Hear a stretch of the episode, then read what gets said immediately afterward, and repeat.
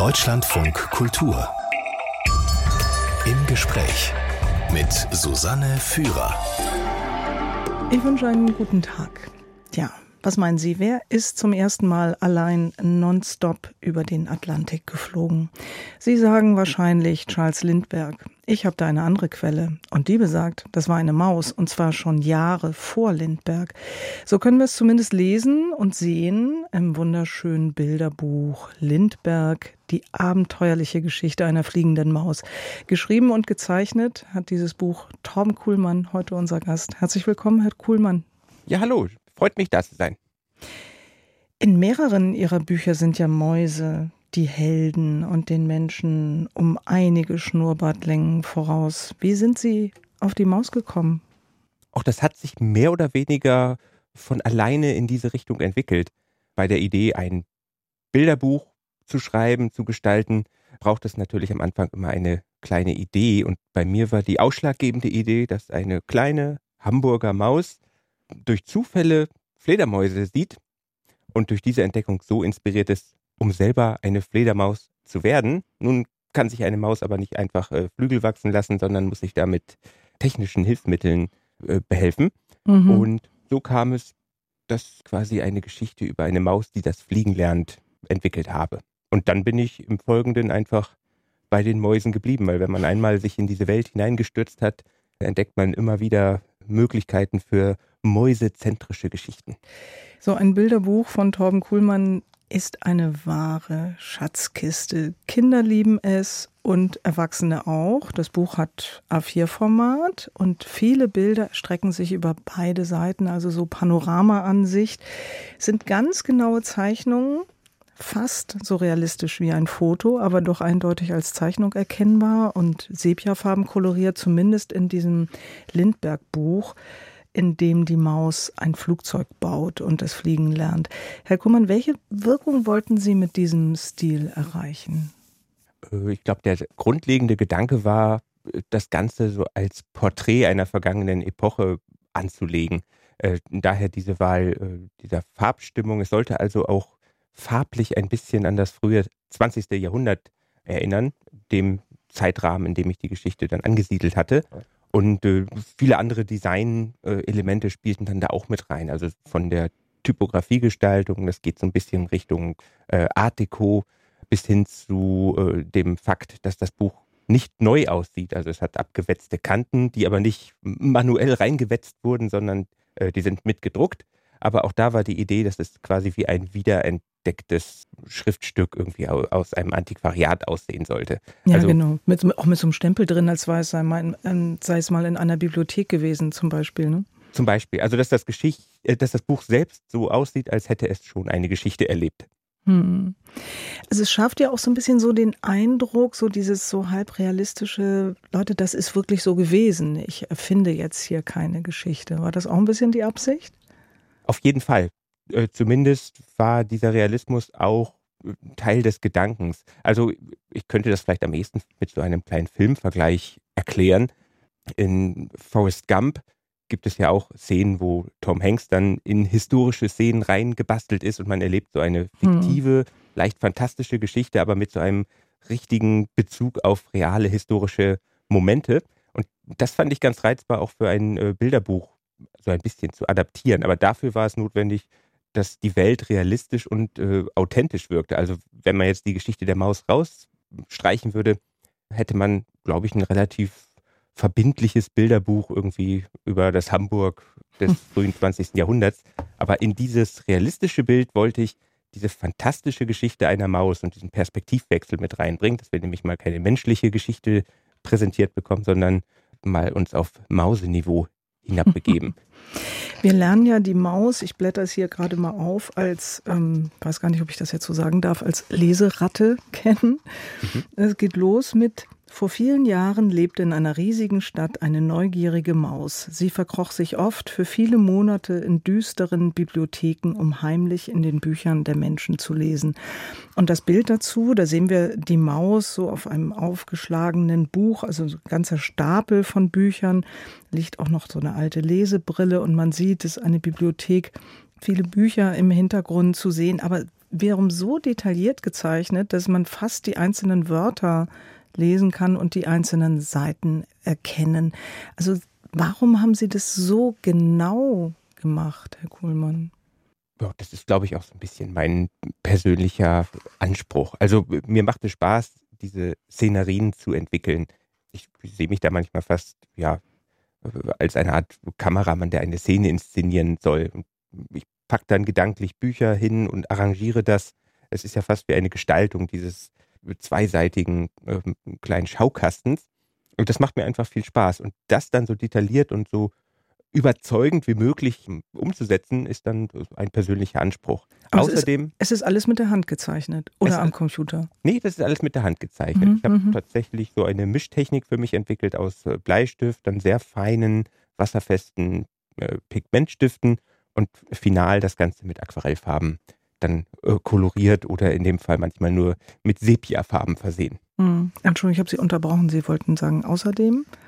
Außerdem äh, erlaubt mir dieser detaillierte ähm, Zeichengrad auch äh, die Möglichkeit, so kleine äh, Überraschungen und so kleine Verweise und Details mhm. in die Bilder einzubauen, die dann wieder das Betrachten sowohl bei Kindern als auch Erwachsenen, glaube ich, ein bisschen bereichern. Also die Bücher sind ein wenig darauf ausgelegt, dass man auch bei diesen Doppelseiten verweilt und jetzt nicht nur guckt, was passiert handlungstechnisch gerade Wichtiges, sondern dass man sich auch in Details verlieren darf. Ja. Die Maus lebt, wie gesagt, in Hamburg. Wir sehen da mal so ein kleines Bild vom Michel.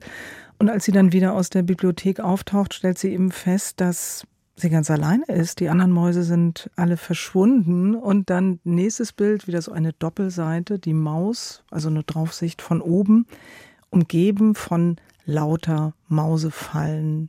Aber es gibt gar keinen Text dazu. Das ist richtig. Ich sehe Bilderbücher auch ganz stark als visuelles Medium, also ähnlich auch wie das Medium Film, braucht man manchmal gar kein erzählendes Wort, weil die Bildsprache selbst ein relativ mächtiges Mittel ist, um etwas zu erzählen. Manchmal sogar stärker, als wenn man äh, jetzt einem Bild noch äh, quasi fast eine einschränkende Funktion gibt, indem man genau erzählt, was man auf dem Bild zu sehen hat. Manchmal reicht es, eine Situation aufzubauen oder einen dramaturgischen Moment zu erschaffen. Dann blättert man um und die Auflösung dieses vielleicht im Text gerade aufgebauten Inhalts findet man dann auf einer Doppelseite. Und da mhm. darf dann die Bildsprache für sich sprechen. Ja, also die Maus will dann auswandern in die USA und läuft dann runter zum Hafen. Da stehen dann ganz viele Menschen an mit ihren großen Koffern, wollen auf so einen großen Dampfer steigen, aber da sitzt auch eine Katze, weil diese Schiffe werden alle von Katzen bewacht. Und dann kommt das, was Sie vorhin erzählt haben, die Fledermäuse. Und dann können wir die Maus begleiten. Im Grunde genommen macht sie so einen Crashkurs in der Geschichte der Fliegerei, ne? wie sie ein Fluggerät nach dem anderen baut und crasht mhm. mehrere Male, bis sie es dann äh, schließlich schafft. Also Sie haben auch die Geschichte des Fluggerätebaus äh, studiert für dieses Buch, ja? Ja, auf jeden Fall. Das war auch äh, dann ziemlich schnell klar, dass ich an der menschlichen Luftfahrtgeschichte orientiere, um quasi eine Mauseluftfahrt nachzuerzählen. Was auch naheliegend ist, weil bei den Menschen verlief es ja, wenn man genau hinschaut, nicht anders. Also es war immer mhm. Eine Inspiration in der Natur, sei es die, die Flügel von Vögeln oder von äh, Fledermäusen, die als Vorlage für die ersten drachenähnlichen Konstruktionen äh, herangezogen wurden. Man denke an den Hängegleiter, den Leonardo da Vinci mal ersonnen hatte. Ja. Oder dann später Otto Lilienthals erste primitive Hängegleiter, die aber funktionierten. Und von da an war dann der Schritt nicht so weit, das Ganze mit einem Motor zu versehen. Und äh, wir hatten dann die Gebrüder Wright äh, Anfang des 20. Jahrhunderts mit ihrem ersten Motorflug. Das war ja auch eine relativ schnelle Geschichte, als der Stein dann erstmal ins Rollen gekommen ist. Und ja, aus dieser Geschichte bediene ich mich und leichte Verweise auf berühmte menschliche Luftfahrtgeräte findet man auch bei den Mäuseerfindungen.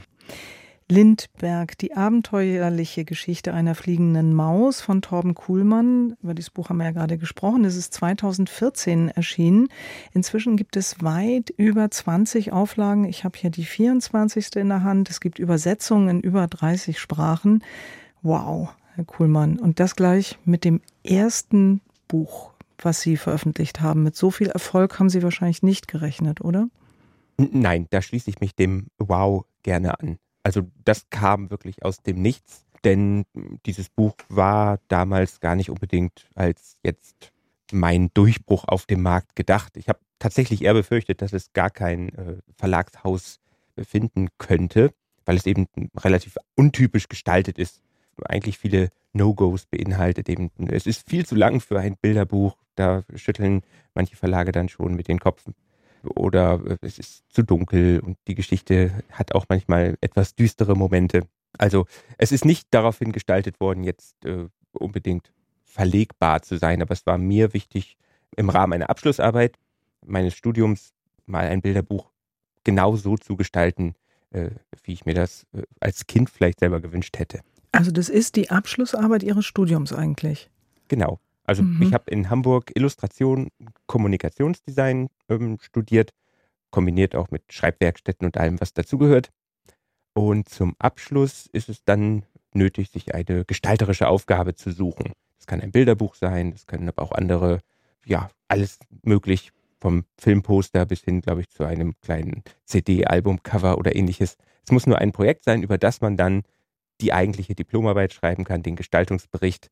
Und in meinem Fall habe ich gesagt, ich möchte wenigstens einmal im Leben ein Bilderbuch mit meinem Namen drauf haben. Und das Studium schien für mich die letzte Gelegenheit, das auch mal zu machen. Mhm. Und wie lange haben Sie nun gebraucht, um einen Verlag zu finden? Tatsächlich ging das unerwartet flott. Ich bin 2012, dem Jahr, in dem ich äh, meine Abschlussarbeit gemacht habe, meine Diplomprüfung, dann schon mal auf die Kinderbuchmesse nach Bologna gefahren, so die weltgrößte Fachmesse für Kinder- und Jugendbücher. Habe dezent mein zu dem Zeitpunkt schon in Eigenproduktion erstelltes Bilderbuch gezeigt, erste kleine Rückmeldungen äh, eingeholt. Allerdings 2012 war es noch nicht so ganz fertig.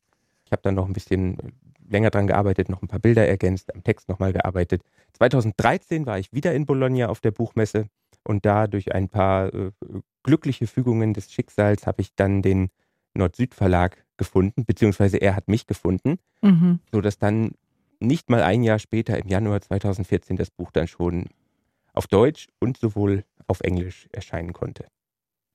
Es folgte dann ein äh, Buch mit Maulwürfen und dann gab es aber das nächste Mausebuch, vier sind es insgesamt.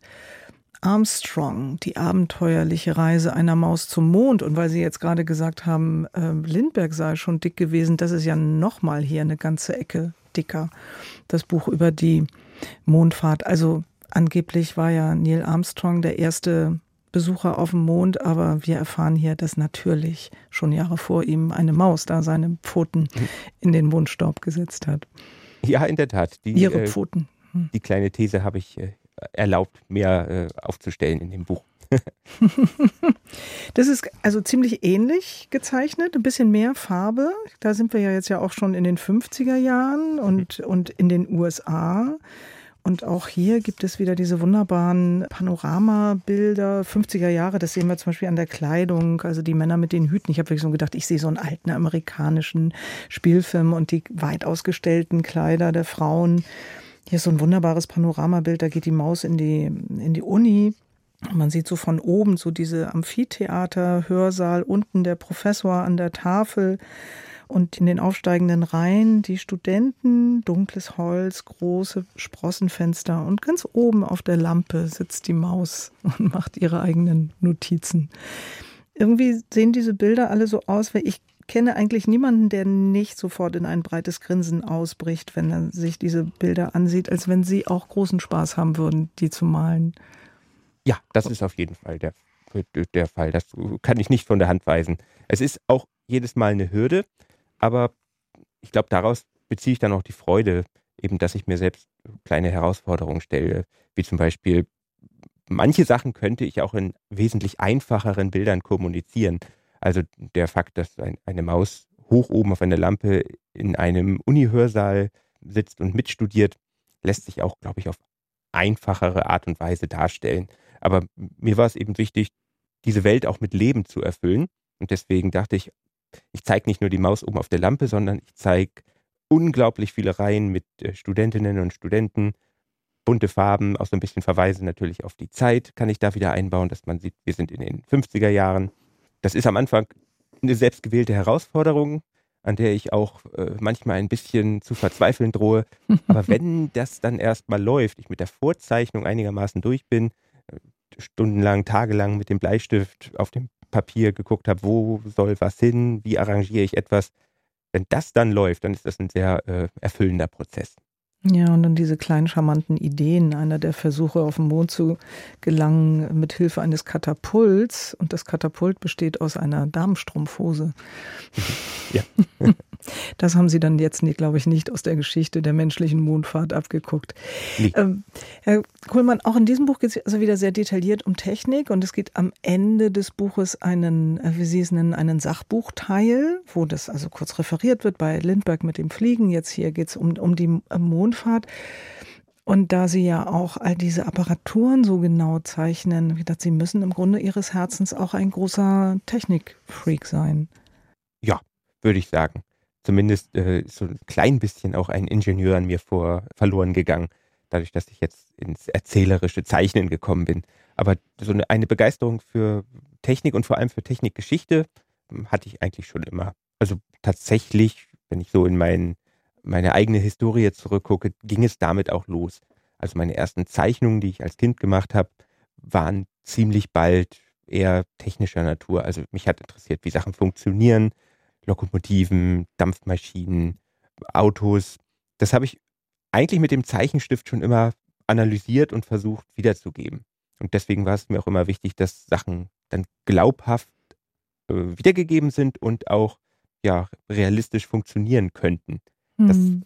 habe ich so ein bisschen dann adaptiert für meine Mäusebücher, weil nichts hat mich als Kind mehr gestört als jetzt irgendwelche Geschichten, wo Technik drin vorkam, die aber tatsächlich nur fantastisch war, wo man nicht gesehen hat, wo sich welches Zahnrad äh, dreht und mhm. die nicht so richtig als reale Erfindung funktioniert hätten. Die beiden anderen Mausbücher, die es noch gibt, die widmen sich dann den Leistungen Edisons und Einsteins. Mm, es gibt diese Mausbücher auch als Hörbuch, das kann ich mir überhaupt nicht vorstellen.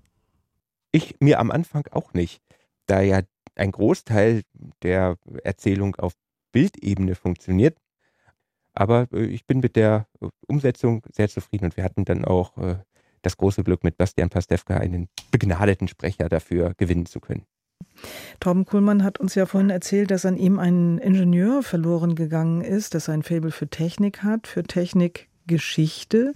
Sie sind dann ja aber nicht Ingenieur geworden oder auch Maschinenbauer, sondern haben eben Illustration und Kommunikationsdesign studiert. Warum haben Sie dann diese Entscheidung getroffen?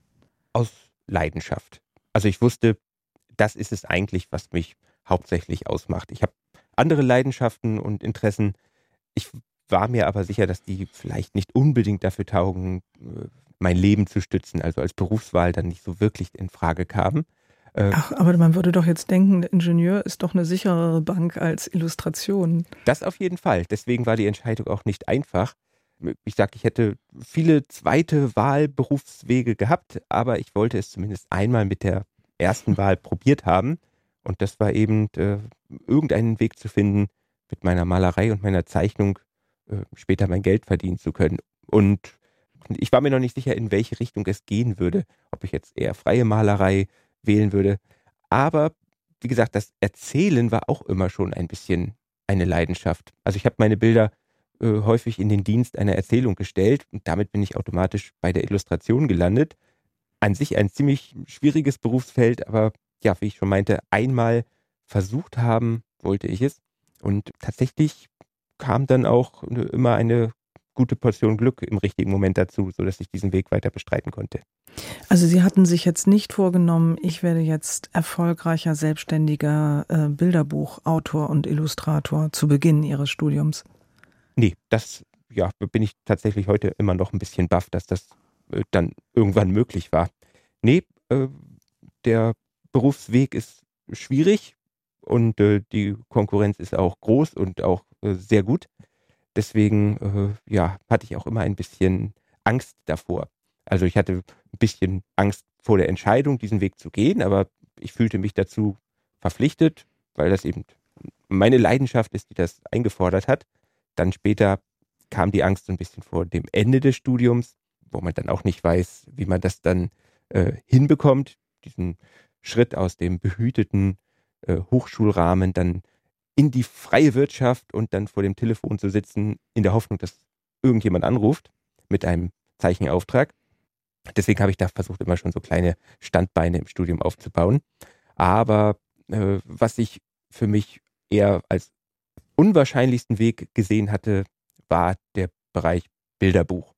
Mhm. Ich dachte gerade mit meinem Stil, so hundertprozentig bin ich da wahrscheinlich nicht zu Hause. Ich werde Probleme haben, vielleicht da einen Verlag zu finden und habe mich eher so in die etwas sichereren Ecken orientiert. Also zum Beispiel äh, Zeichnungen für Magazine, für Nachrichten, für Zeitschriften und später dann auch für Werbekunden.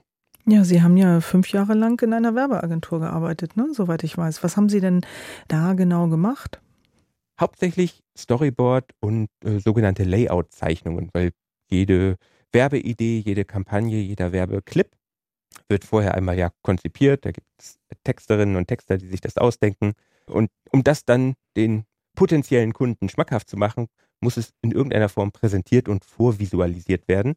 Und da kam ich dann zum Einsatz. Das heißt, Storyboards wurden gezeichnet von allen möglichen ja, TV-Spots oder Kinospots. Äh, das war dann ein Großteil meiner Arbeit und eben das gleiche auch bei Fotografie, wann immer eine Kampagne geschaltet werden sollte, wurde das erstmal geplant und in diesem Planungsprozess kam dann ich zum Einsatz. Ach, die Zeichnung kam dann vor dem Foto? Genau, ja. Die, viele äh, Kunden, gerade wenn es große Konzerne sind, sind sehr ängstlich und wollen äh, viel äh, abgesegnet haben. Sie wollen das gerne vorher sehen, wie es denn aussehen wird, wenn es dann fertig ist. Und äh, bevor dann eben ein, ein, teures Fotoshooting mit vor Ort Kulisse und äh, mit den Requisiten und den Modellen mhm. stattfindet, äh, wird das eben im Kleinen geplant auf meinem Schreibtisch mit Bleistift und dann meistens auch am Computer schon mal vorkoloriert, damit eben dieser Eindruck schon mal vermittelt werden kann. Und Sie haben dann aufgehört mit der Werbeagentur, als dann der Lindberg äh, so ein Erfolg wurde?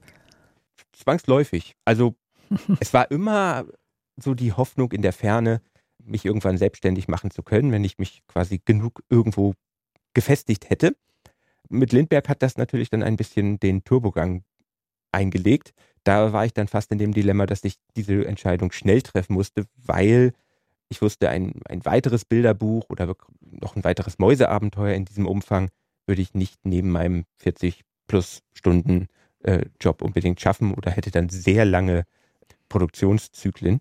Deswegen dachte ich, ich muss diese Entscheidung jetzt treffen. Möchte ich diesen, diese Tür, die sich gerade aufgemacht hat in den Bilderbuchbereich, durchschreiten oder bleibe ich äh, im eher sicheren Fahrwasser? Aber da Lindberg so gut angenommen wurde, war die Entscheidung gar nicht so schwer. Sie sind ja Autor und Illustrator, das heißt, Sie schreiben Ihre eigenen Bilderbücher und das ist ja nicht immer der Fall. Also wer zeichnen kann, kann nicht unbedingt Geschichten erzählen und umgekehrt. Ist das ein, weiß gar nicht, wie, wie entstehen denn da Geschichten bei Ihnen? Was ist dann zuerst da? Die Geschichte oder das Bild? Um, schwierig. Es fächert sich erst in den Folgeschritten meistens auf in die verschiedenen Bereiche Bild und Text. Ich habe häufig Konzepte für äh, Geschichten, aber die sind eben noch nicht unbedingt klassisch Text oder klassisch Bild. Es ist mir so eine vage Idee einer Erzählung. Und dann geht es im nächsten Schritt darum, äh, das jetzt auf die verschiedenen Medien zu verteilen. Also dann fange ich an, erste äh, Textbausteine einmal zu schreiben, und meistens ergeben sich auch erste Schlüsselszenen, die ich dann unbedingt als Bild haben möchte. Und so wächst fast wie ein Baum aus der kleinen Idee am Anfang eine Geschichte. Und mal steht da ein Bild, mal steht da ein Textfragment. Und so verästelt es sich immer weiter. Und am Ende muss ich das Ganze dann nur noch arrangieren und zusammenschieben und äh, weiß, hier kann ich äh, erzählen, hier kann ich zeichnen. Und das Ganze kriegt dann einen Umschlag verpasst und das Buch ist fertig. Der Bilderbuchautor und Illustrator Torben Kuhlmann, heute zu Gast im Deutschland von Kultur, hat vier Bücher veröffentlicht, in denen eine Maus die Heldin oder der Held ist. Da fällt mir ein, Herr Kuhlmann, wie ist das eigentlich mit diesen Mäusen bei Ihnen? Sind die männlich oder weiblich? Ich halte mir das tatsächlich weitestgehend offen, weil äh, es für die Geschichte aus meiner Sicht fast unerheblich ist. Sie haben ja auch häufig in der Geschichte keinen Namen. Das nee, eben, die haben keinen Namen. Also steht dann die Maus, aber mhm. ist dann doch der Pilot. Ja, also insofern habe ich das äh, nicht komplett durchdefiniert, äh, was die Maus denn jetzt äh, sein soll. Bei einigen habe ich es dann rückwirkend äh, definiert, weil äh, sich es anbot, wenn ich dann in der Folgegeschichte eine Maus aus einem früheren Titel wieder auftauchen lasse, mhm. ähm, dass die dann natürlich einfacher zu zeichnen sind, wenn man ihnen einen großen äh, Zwirbelbart oder etwas verpassen kann. Da wurde dann doch vielleicht deutlich, dass äh, einige der Mäuse männlich waren. Aber äh, so bei der Gestaltung der Geschichte ist das eigentlich kein wichtiger Faktor. Also vier Bücher rund um eine mutige, gewitzte Maus. Dann gibt es noch eines, äh, in dem Maulwürfe auftreten. Jetzt ist aber das erste Bilderbuch von Torben Kuhlmann erschienen, in dem Kinder die Dinge in die Hand nehmen, nämlich Robin und ihr Freund Alani. Warum haben Sie jetzt doch Menschen gezeichnet, Herr Kuhlmann? In dem Fall fand ich die Ausarbeitung der Geschichte hat das fast gefordert dass äh, ich das jetzt nicht wieder so leicht als Fabel in die Tierwelt verlagere, sondern ähm, jetzt auch mal wirklich Menschen agieren lasse. Das war für mich auch insofern eine kleine Herausforderung, äh, weil dadurch natürlich auch so die Szenerien ein bisschen komplexer wurden. Also eine Maus ist auch nicht ganz einfach zu zeichnen in den wilden Positionen. Menschliche Charaktere sind aber dann doch vielleicht noch ein bisschen äh, schwieriger. Aber das war wieder so eine Herausforderung, die ich mir selbst gestellt habe, weil mhm. ich auch nicht quasi zu sehr in eine Richtung äh, nur arbeiten möchte. Also ich brauche, nachdem ich zum Beispiel ein Mäuseabenteuer geschrieben habe, dann eigentlich auch mal eine Abwechslung für mich selber. Und ich hatte die Idee für eine graue Stadt und das ist eine Möglichkeit, sowohl mal ohne Mäuse und stattdessen mit Menschen zu arbeiten. Und einer Katze, das wollen wir nicht verschweigen. Das Buch heißt eben Die graue Stadt und, und Robin, das ist die Heldin, ein Mädchen ist mit ihrem Vater in diese graue Stadt gezogen und bekommt da gleich Ärger, weil sie nämlich äh, Farben liebt. Sie trägt selbst einen heißgeliebten knallgelben Regenmantel und Farben sind in der grauen Stadt aber verboten. Was hat sie zu dieser Geschichte inspiriert? Also es, es hat eine längere Vorgeschichte. Ich habe mich im Rahmen von einer Auftragsarbeit schon mal mit äh, einem eher oppressiven System beschäftigt. Ich habe mal ein, ein Buch geschrieben über eine, äh, also nicht geschrieben, illustriert, über eine Flucht aus der DDR. Das ist mhm. eine Familie, Familie Wetzel mit dem Heißluftballon, einem selbstgebauten, aus der DDR geflohen und äh, das war für einen amerikanischen Verlag. Die haben mich als Illustrator angefragt und irgendwie war das natürlich jetzt sehr konkret, aber da war vielleicht schon mal so der erste Grundgedanke gesetzt, äh, sowas mal jetzt nicht so konkret als historische Geschichte zu sehen, sondern das ein bisschen zu übertragen, was das überhaupt heißt. Und äh, in dem Fall fand ich es dann ziemlich passend, das Ganze auf die Farbwelt zu übertragen, weil das äh, ein schöner, nachvollziehbarer äh, Fakt ist. Also ich glaube, jeder kann das nachvollziehen, dass man manchmal gerade jetzt in dieser Jahreszeit ein bisschen zu viel Grau um sich hat. Und die Idee war, dass dieses Grau eben mehr oder weniger äh, staatlich verschrieben wird. Und ein Neuankömmling, in dem Fall äh, Robin, die das noch nicht gewohnt ist, hinterfragt dieses Grau dann auf einmal. Und damit hatte ich dann den Startpunkt für meine Geschichte. Es ist ja auch zeichnerisch sehr schön gelöst. Also man sieht dann so Doppelseitenbilder von der grauen Stadt. Es ist alles in Grau. Und dann so ein Farbklecks, also entweder zum Beispiel Robins gelber Regenmantel oder eines meiner Lieblingsbilder. Man hat so das Gefühl, man sieht so einen riesigen grauen Plattenbau. Fenster, alles gleich, alles gleich. Natürlich nicht alles gleich. Sie haben jedes Fenster anders gemalt, schon klar, aber so ein vollkommen konformes Haus. Und dann gibt es aber so ein knallbuntes Graffiti an der Wand, was so heraussticht. Ich habe auch gedacht, irgendwie hat diese Geschichte so einen doppelten Boden. Also zum einen, wir lernen wieder etwas. Wir lernen nämlich, dass Licht aus unterschiedlichen Farben entsteht und was eben passiert, wenn die Farben gemischt werden. Und es geht aber auch um, will jetzt nicht gleich Widerstand sagen, sagen wir mal zumindest um Mut und um Witz. Mhm. Mut ja, genau. und Witz der Kinder. Und auch manchmal die notwendige Energie, die Kinder bei Problemlösungen an den Tag legen das ist auch immer äh, beeindruckend, dass wenn dann irgendwie eine Aufgabe im Raum steht, da wird manchmal mit größter Fantasie eine Lösung herbei gearbeitet. Das äh, könnten sich manche Erwachsene vielleicht nochmal abgucken. Herr Kuhlmann, Sie gehen mit Ihren Büchern ja auch auf Lesereise. Was erleben Sie da? Und mittlerweile ist das eine große Freude und Leidenschaft für mich geworden. Ähm, am Anfang war ich natürlich da immer noch so ein bisschen verunsichert. Gerade bei Lindberg dachte ich, uh, was lese ich denn jetzt hier ein Bilderbuch vor? Kann, kann ich das überhaupt? Mhm. Aber da ich das ja mittlerweile uh, auch schon fast zehn Jahre mache, weiß ich das wirklich zu schätzen. Also ich habe ein tolles Publikum, so diese die Grundschulalter äh, ist einfach auch äh, ein, ein tolles äh, Alter bei Kindern, weil man ein unglaubliches Füllhorn an Fantasie hat. Also wenn ich es schaffe, durch die Erzählung die Kinder einzufangen und, und mit in diese äh, abenteuerlichen Welten reinzuholen, dann ist das für mich ein äußerst erfüllender Moment. Also wenn ich wirklich versuche, durch die Art und Weise, wie ich lese und auch mit verstellten Stimmen spreche, also manche dramaturgischen Momente herauszuarbeiten und dann kann ich im Bilderbuchkino einmal umblättern und dann sieht man groß projiziert eben auch so eine doppelseitige Illustration, ah, was ja. dann etwas auflöst, was ich gerade aufgebaut habe mit meinen Worten. Und, und dann gehen manchmal die, die Kinnladen ein bisschen runter oder man hört äh, ein begeistertes ja, äh, Geräusch. Mhm. Das, das ist einfach sehr erfüllend. Und ich lerne dabei auch. Also ich weiß, was dann nicht funktioniert und was gut funktioniert. Und äh, ich habe zumindest die Hoffnung, dass ich diese Erfahrung dann auch immer in die jeweils neuen Bücher einbringen konnte. Grundschulalter haben Sie gesagt, also die Bücher werden ja ab fünf empfohlen. Da denkt man, ist boah, ganz schön anspruchsvoll, so Mondfahrt oder ähm, Licht und Farbe. Mhm. Aber das scheint ja zu funktionieren, ne? Genau. Ich habe versucht, die Bücher vielschichtig genug aufzubauen, dass es eben möglich ist, einfach nur der Geschichte der Maus zu folgen und dann aber verschiedene Ebenen. Also man kann dann immer noch mehr entdecken, wenn man vielleicht dann mit ein bisschen äh, älteren Augen einmal drauf guckt und dann vielleicht so ein paar Verweise dann zum ersten Mal wirklich versteht. Kommen denn ähm, von den Kindern, weil Sie gesagt haben, die sind so fantasievoll und sie äh, lieben das so, kommen denn von denen vielleicht auch mal so Ideen für ein neues Buch? Hm, häufiger, ja.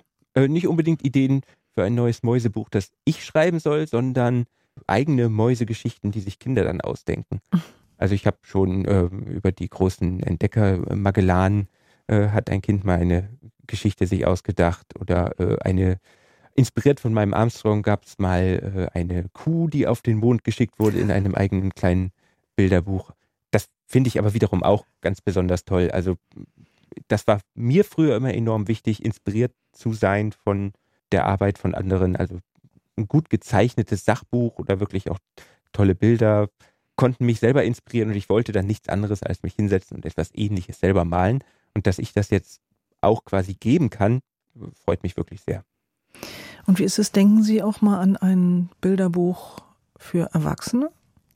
Vielleicht ergibt sich das. Bisher bin ich noch sehr zufrieden mit meiner, ja, mit meiner eigentlichen Zielgruppe. Aber so ganz abwegig ist das auch nicht. Es ist schwieriger, weil das, was ich am Anfang meinte, diese Trennung zwischen Bild und Text, Mhm. Die gibt es für Kinder gar nicht unbedingt. Also die lesen auch die Bilder ähnlich wie sie den Text lesen. Die sind dann einfach in dieser Welt und das Medium, mit dem gerade erzählt wird, ist dann fast ein bisschen egal. Äh, Erwachsene sind da ein bisschen festgefahrener. Die wollen manchmal auch erzählt bekommen, was in einer Illustration jetzt zu sehen ist. Zumindest ist das so ein bisschen die Sache, die ich äh, wahrgenommen habe. Also man muss die fast ein bisschen trainieren, das Bild auch als erzählerisches Mittel wieder zu sehen und nicht nur als Dreingabe oder als Schmuckwerk. Naja, dann bleiben Sie doch erstmal bei den dankbaren Kindern. ja. Herr Kuhlmann, ich danke Ihnen herzlich, dass Sie sich die Zeit für uns genommen haben. Sehr gerne. War eine große Freude. Und die Bücher Torben Kuhlmanns, Mäuse und auch andere sind alle im Nord-Süd-Verlag erschienen.